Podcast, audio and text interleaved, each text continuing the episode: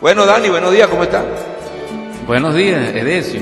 Buenos días en el contexto de Cantos de mi Tierra, a la audiencia que nos ha seguido, una jornada más, y que sabiamente no solamente han prestado su oído abiertamente a la palabra, de la cual nosotros somos partícipes, y que en exhortación para edificación de nuestra propia vida transmitimos hacia ustedes, desde aquí, desde estos micrófonos de Despertar 88.1 FM, que convertimos, como lo hemos dicho hasta ahora, en la plática, en el comentario, en el compartir, en cátedra, en tribuna y en púlpito. En todo caso, gracias infinitas por permitirnos llegar hasta ustedes. Gracias a Edesio que hace lo máximo en su carga para llevar hasta ustedes este programa de esta talla.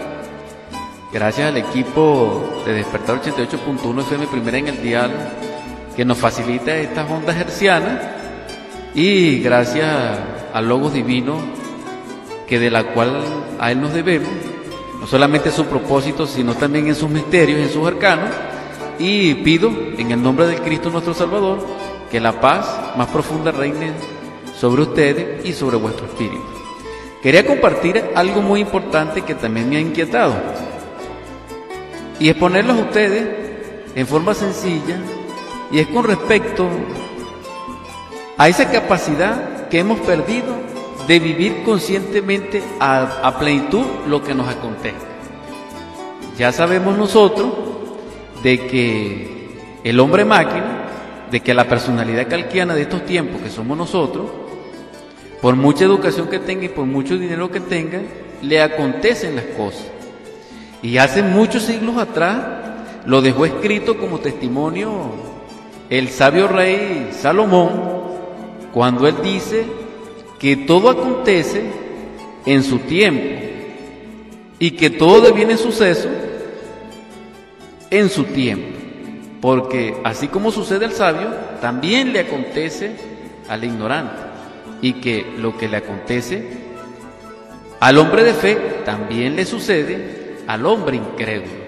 Entonces, en esas palabras sabias que nos precedieron en el curso de los siglos, está escrito ya como consejo de esplendores de que a nosotros, las personas autómatas, que carecemos de una realidad psicológica y como biológica en lo referente al ser y a su realeza y majestad, nos acontecen las cosas como cuando llueve, como cuando truena, como cuando es verano y es primavera. Vamos a hacernos conscientes de nuestra propia vida. Es la exhortación, es la convocatoria, es nuestro horizonte, es la propuesta esta mañana en Cantos de mi Tierra. Vamos a abrir los ojos por primera vez a la realidad cósmica de la luz. Vamos a abrir nuestro corazón realmente a la paz y a nuestro semejante. Porque mientras nosotros no seamos capaces de reflejarnos y de resistir la palabra dura, la sonrisa cínica, la carcajada de Aristófanes y la mirada violenta de nuestros hermanos, nosotros no podemos llamar al Señor en oración porque Él dice, ponte de acuerdo con tu enemigo primero y escucha a tu hermano que está al frente de ti y después hablas conmigo. Porque si nosotros no reconocemos a nuestro semejante y no le servimos, ¿cómo vamos a adorar y a servirle a alguien por muy poderoso que sea que no conocemos ni que vemos? Entonces, esto es una cuestión de reflexión porque la materialidad actualmente y el anticristo y la antife se ha desarrollado a tal punto y la mecanicidad que tenemos que hablar en estos términos. Sin embargo, hay una posibilidad, hay una esperanza. Hay un horizonte solar a la cual nosotros tenemos derecho, pero tenemos que lograrlo siéndonos herederos de ese derecho. ¿Cómo? Lo hemos propuesto, no nos cansaremos de participarlo. Necesitamos trabajar con los tres factores de la revolución de la conciencia, independientemente de nuestro credo, de nuestra ideología, de nuestra idiosincrasia psicológica, de nuestro entorno cultural y económico. Necesitamos eh, cooperar con nuestro ser, conociéndonos. Sí, Dani, tú dices que ponte de acuerdo con tu hermano, ¿verdad? O decir, ahí no será, me da para pensar esto, no será, ahí es donde se dice, ¿cómo se, se manifiesta Dios en todas partes? No es así en los hermanos de nosotros. Eso, uno le hace el favor a cuando se dice cumpliendo con los, mandatos de Dios. ¿Nos puede aplicar algo de eso? Ciertamente, Edesio, porque cuando él dice, cuando tú no reconoces a uno de mis pequeños que está en necesidad, un ejemplo, una persona que ha caído en desgracia, que no tiene alimento, que está desnudo, que está quebrantado porque tuvo un accidente, que está desalentado porque no tiene esperanza. Entonces él dice, si no me reconoces ahí en tu semejante, ¿dónde puedes reconocerme? No seas hipócrita ni fariseo, ponte de acuerdo primero con tu hermano y después ven a orar. Ah, y además él dice que el mejor tributo que se le puede brindar a él es la vida pura y perfecta en vez de tributo. También es importante. Bueno, sí, yo te hacía la pregunta porque me inquieta, porque como uno siempre dice, Dios está en el cielo, en la tierra y en todas partes. Entonces, ¿cómo lo vemos? ¿Cómo sabemos que es Dios? Entonces nosotros le hacemos daño a nuestro hermano y resulta que esta es parte de la misión que debemos cumplir para llegar a Dios, ayudarlo más bien. ¿Verdad que es así? Sí. Eso es lo que yo entiendo, no sé ahora qué dices tú de eso. Eh, y es interesante tu planteamiento de eso porque vamos a, a perfilarlo y darle un alcance más extraordinario en el siguiente sentido, fíjate. Existe el materialismo dialéctico, que tiene como fundamento el leninismo, el marxismo y este tipo de, vamos a decirlo, idiosincrasia psicológica calqueada. Bien, ellos no creen en Dios, pero sin embargo el que creó ese tipo de matriz, dijéramos, literaria, fue un rabino judío que cuando muere le celebraron pompa fúnebre de gran rabino. Y ciertamente era un bodhisattva caído. Pero por celo destruyó a través de la dialéctica materialista, utilizando a Hegel sus principios, y le, o sea, su, su forma y literatura, pero le quitó los principios espirituales, porque ellos querían que imperara solamente la religión mosaica según ellos la ven. Pero en Occidente y en ciertas partes del mundo lo venden que eso es mentira y que eso no existe. Pero sin embargo, ellos le rinden culto a las personalidades. ¿A cuáles? A la del jefe supremo. Entonces ellos lo que hacen es sustituir a Dios por un humanoide que tiene poderes autoconseguidos o conseguidos, por vía pacífica o por vía violenta. Entonces vemos algo aquí paradójico en el mundo. Y se vuelve a repetir lo que nosotros hemos dicho. Ciertamente preferimos a Barrabás que al Cristo. Esto lo digo porque hay gente que se burla, no solamente de nosotros, sino de, las personas que, que profesan algún credo, alguna mística, alguna religión, alguna confraternidad o que tenga ciertos valores espirituales y ellos le dicen que son, dijéramos la palabra, unos idiotas porque creen en Dios y eso es fantasía. Pero sí, pero a la hora de un apuro yo sí se acuerdan de Dios. Eso, cuando tienen un dolor, o cuando tienen un accidente, o cuando le quiten a fulano y a sutano, si lloran, si se lamentan, y si piden ayuda a la conciencia pública para que pidan por ellos. Entonces, ¿dónde queda esto del materialismo y dónde queda esto, dijéramos, de, de, la sombra? Entonces, llegamos a un punto que es este. Tenemos la posibilidad de transformarnos en seres conscientes. Nosotros tenemos derecho de ser partícipes de la luz. Nosotros tenemos derecho de ser un ciudadano del cosmos. Nosotros tenemos derecho a la libertad, a la felicidad, a la dicha inagotable, a la paz, a la prosperidad, al éxtasis, a la experiencia mística de lo real, al amor verdadero que está mucho más allá del sentimiento. Tenemos derecho a la sinceridad, no al engaño, nosotros tenemos derecho a ser auténticos. Nosotros tenemos derecho a sentir a nuestro semejante y cooperar con él. Nosotros tenemos derecho a hablar en el lenguaje divino. Nosotros tenemos de... si, si seguimos avanzando en ese aspecto, Edesio, que de la propuesta que estamos haciendo de exhortación a la audiencia, es interesante entonces primero tener enseñoramiento contra sí mismo. Porque el principio de la naturaleza es este. si nosotros dominamos a la naturaleza interna, dominamos a la naturaleza externa, entendiendo como dominio señorearse en nuestras debilidades o en nuestro pecado o en nuestros yoes, que son los que nos atan por karma, por el tipo de, de vinculación cáusica, de efecto, al mecanismo doloroso de sufrir mecánicamente. Entonces, allí hay algo interesante de Buda. Así como hablamos de Pablo, vamos a hablar del Buda en el sentido de que el Buda nos enseñó de que en el valle de Sansara o del sufrimiento o valle de lágrimas, que nosotros retornábamos, necesitamos trascender el dolor y los fundamentos de ese dolor, aparte de las impresiones y las sensaciones, eran lo que se conoce como, lo que él denominaba como ajankrita baba, que es un término totalmente sánscrito hindú de la antigüedad, que podemos interpretar nosotros como condición egoica de nuestra conciencia.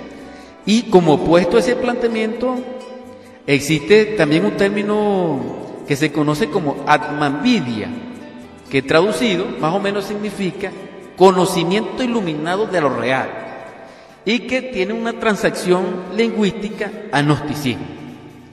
Lo que es el gnosticismo actual es lo que se conocía en esos libros antiguos como Atman Vidya, que es lo opuesto a, repito, al término Ahamkrita Baba o condición egoica de nuestra conciencia. Entonces vemos que el budismo lo lleva al asunto de la conciencia y vemos que el gnosticismo es la ciencia de la conciencia, que tiene como fundamento la autoobservación psicológica que nos permite como sentido verdaderamente humano y espiritual y psicológico en su cosmobiología penetrar a nuestra verdadera realidad que en este caso está oscurecida por el yo, que es lo que nos interrumpe y es lo que Pablo llamaba eh, el pecado que me hace ser lo que yo no quiero pero lo hago en ley a través del código de la letra. Entonces esto es interesante de por sí porque tenemos enlazado la epístola de Pablo a los romanos, que mencionamos en, en Sendero Musical, en el contexto de Sendero Musical, y el principio budista de que hay que trabajar las sensaciones porque generan el dolor y el placer. Entonces, al hablar de placer aquí, nosotros somos una civilización hedonista porque nos gusta el placer, nos gusta la comodidad, nos gusta el confort. Y eso está bien. Lo que no está bien es el ego. Pero tener confort no está mal si se está consciente. Pero imagínense ustedes una persona viendo televisión todo el día, películas de todo tipo, de violencia, de vicio, de adicción, de pistola. Ajá, este, aparte de eso, comiendo cada rato y bebiendo y echado ahí en una cama. Entonces, cuando digo la palabra echado, estoy diciendo que ni siquiera se levanta, ni siquiera se levanta nada. Entonces, Díganme ustedes. ¿Qué, lo agarra, qué ego uno? la pereza es Varios, varios. Ah, no, pero pues, la pereza La pereza capitanea. Ah, aparte de la gula. La gula. ¿Y qué más? Lujuria. Ajá. ¿Qué más? Inercia. Ah, bueno. Que viene, que tienen el trasfondo es el miedo. Ajá. Porque porque está ocho horas ahí. Entonces nosotros vemos una cosa. Lo interesante de esto, de hecho, es, es lo siguiente. Si nosotros tenemos prácticamente el firmamento abierto, y la naturaleza toda en su plenitud para que nosotros la experimentamos realmente en su verdadera fuente y humanizarnos. ¿Por qué nosotros nos encerramos a eso? Ok, genera placer, que es libertad de cada quien. Sí, las consecuencias ahora, señores, a, la audiencia, a la sabia audiencia, ¿cuáles son las consecuencias de este vivir equivocado? Ahora pregunto, esa persona que está en ese estado, ahí comiendo, bebiendo, viendo televisión ocho horas, etcétera, ¿Tiene hermano? Esos hermanos necesitarán al menos un saludo. ¿Cómo estás, hermano? Hermano, ¿cómo te sientes? O tendrá esposa, o tendrá algún amante, o tendrá qué, o vive solo. O por lo menos un vecino debe tener. Exacto. Entonces esto es una cuestión de revisarnos nosotros, de verdaderamente ver no solamente el estado en que nos encontramos, sino cómo estamos ubicados con respecto a la fuente de la vida en ese palpitar diáfano, diario, de pulsación que nos dice que la vida es el instante, no está allí donde nosotros nos encontramos. Entonces de repente nosotros nos paramos y vemos y nos sentimos extraños, nos sentimos que llovió y que el camino está así como reluciente, como limpio, porque la lluvia lo purificó. La y lluvia. entonces decimos, esto es extraordinario, maravilloso, y sentimos así como un regocijo interno que no pertenece al placer ni al hedonismo. Entonces, estos detalles, y miramos y vemos aquel horizonte lleno de nubes, iluminados con un haz de luz, que parece un crepúsculo de eso que nosotros nos damos el lujo de Un tener. disfrute de la naturaleza en este Exacto. caso, ¿verdad? Exacto, y entonces se nos acerca nuestro bebé y nos dice, papá, te amo, vamos a jugar, empújame. Entonces nosotros vemos como, como se ríe, entonces escuchamos aquel canto divino que nos lleva a nosotros cuando éramos niños, que nuestra conciencia estaba libre y veíamos a los gnomos y veíamos esas corrientes elementales de la vida maravillosas donde nosotros no sentíamos rencor, así no nos trataran mal. Nosotros perdonábamos, ¿entiendes? Como niño al fin. Ajá, nosotros jugábamos con cualquier niño sin ponernos de acuerdo, sin necesidad de dinero, sin necesidad de política, sin necesidad de credo ni de ideología. No había frontera. Así el niñito fuera rico, se unía con el pobre. Solamente que intervinieran los papás. Pero si no. pero ya es cuestión de los Ajá, adultos. sí. Pero si no, ellos se entendían y se compartían. Entonces, estos tiempos verdaderamente oscuros y nefastos, debiéramos revisarlo nuestra respuesta delante de nuestro entorno. Porque nosotros tenemos ciertos niveles de reacciones que inclusive son mecánicos y autómatas. Porque tenemos un yo. Y lo descubrimos es en la convivencia plena, sin miedo, sin condiciones. Esto es importante. Sí, claro que así es. Bueno, Continuando intercambiando este conocimiento y compartiéndolo con la audiencia, es necesario de reflexión otro punto importante sobre nosotros mismos, ya habiendo comprendido lo anterior. Ciertamente, si no tenemos un cuerpo físico sano, no podemos lograr la autorización íntima del ser. lo básico es estar sano, más que todo. Ciertamente, teniendo ese cuerpo físico sano, sin tener continuidad de propósito, tampoco lo logramos.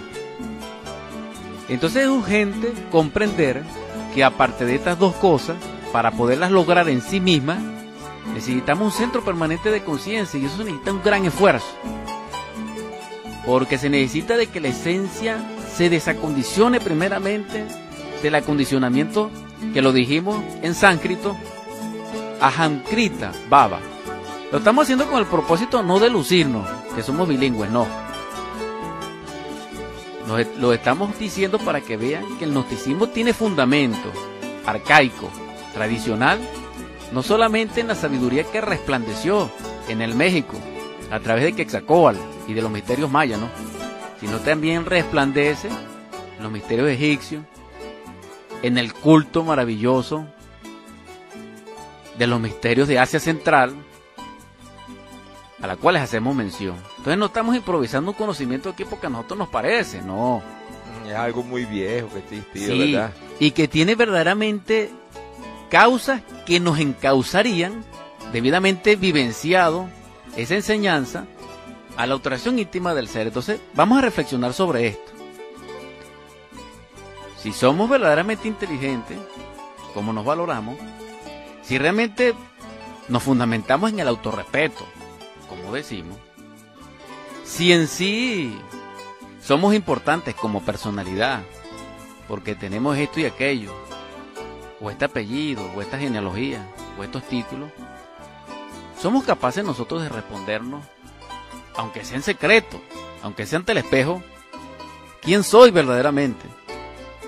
Porque esa es la respuesta de los sabios. Eso lo responde, es aquel que es copartícipe de la sabiduría universal.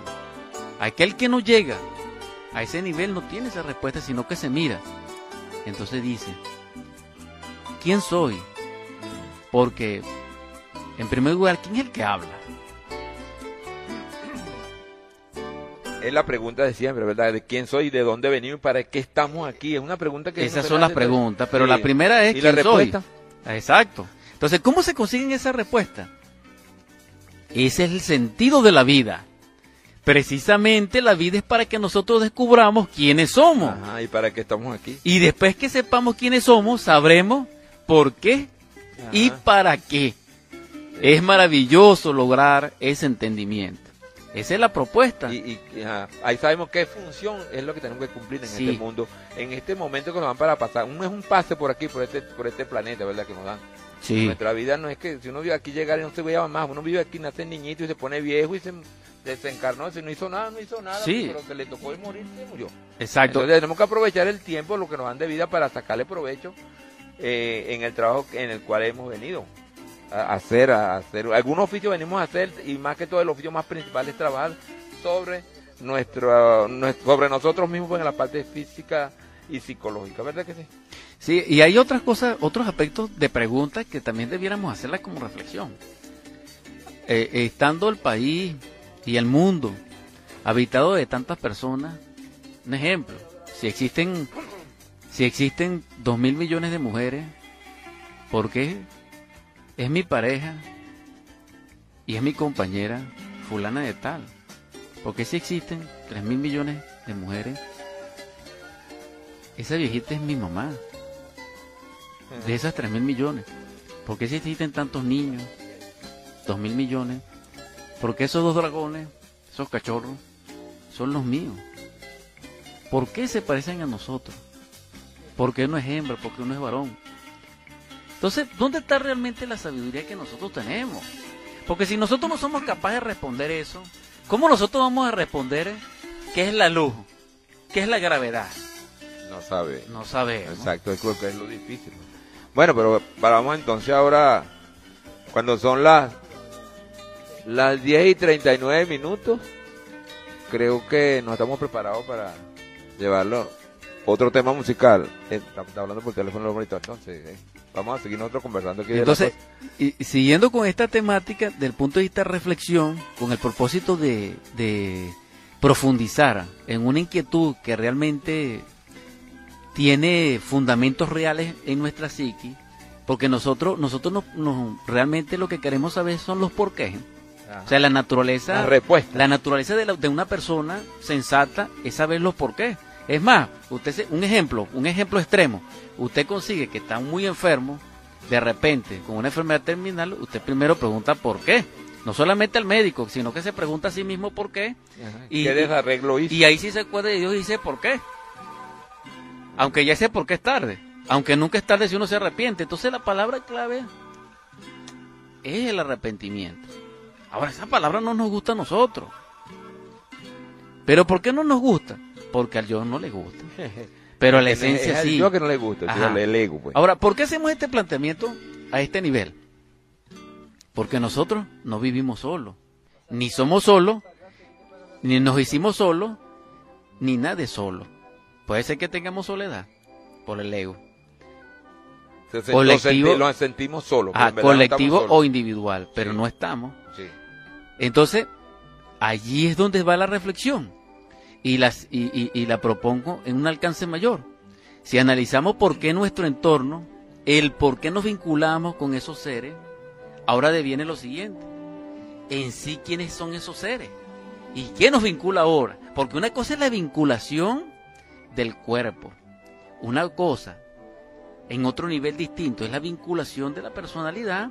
Y otra cosa más profunda es la vinculación ya a nivel de karma, ya a nivel de seres, ya a nivel astral, mental y causal. Entonces, eso es saber.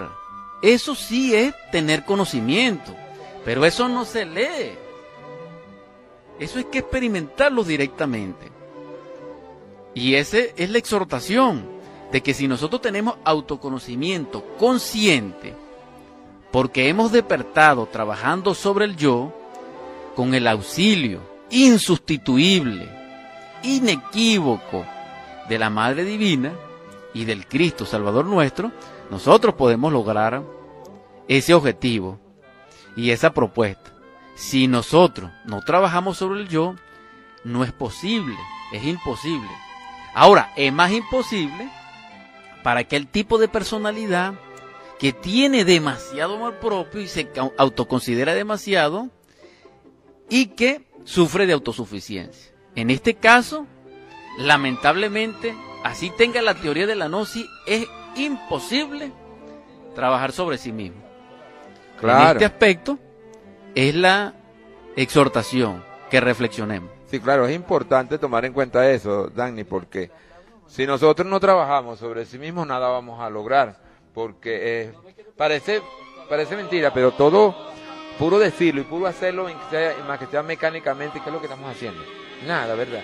No podemos, no podemos, mm, este, hacer algo si no estamos, si no estamos, este, haciendo las cosas con amor y con la finalidad de lograr ese propósito.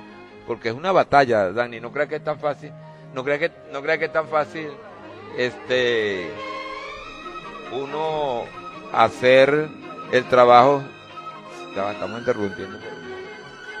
Entonces, hacer el trabajo si no, si uno no se, si uno no se propone hacer el trabajo, esa batalla a, sufrir, porque es un sufrimiento voluntario como lo dice la Gnosis, para lograr este, esa, esa, esa finalidad, no hacemos nada. Bueno, Rápidamente la exhortación es lo siguiente.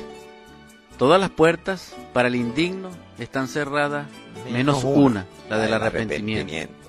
Toquemos esa puerta, no nos sintamos importantes.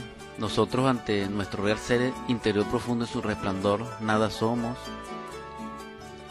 Seamos humildes Obediente. y muchas gracias. Sí, así es, que así sea. Bueno,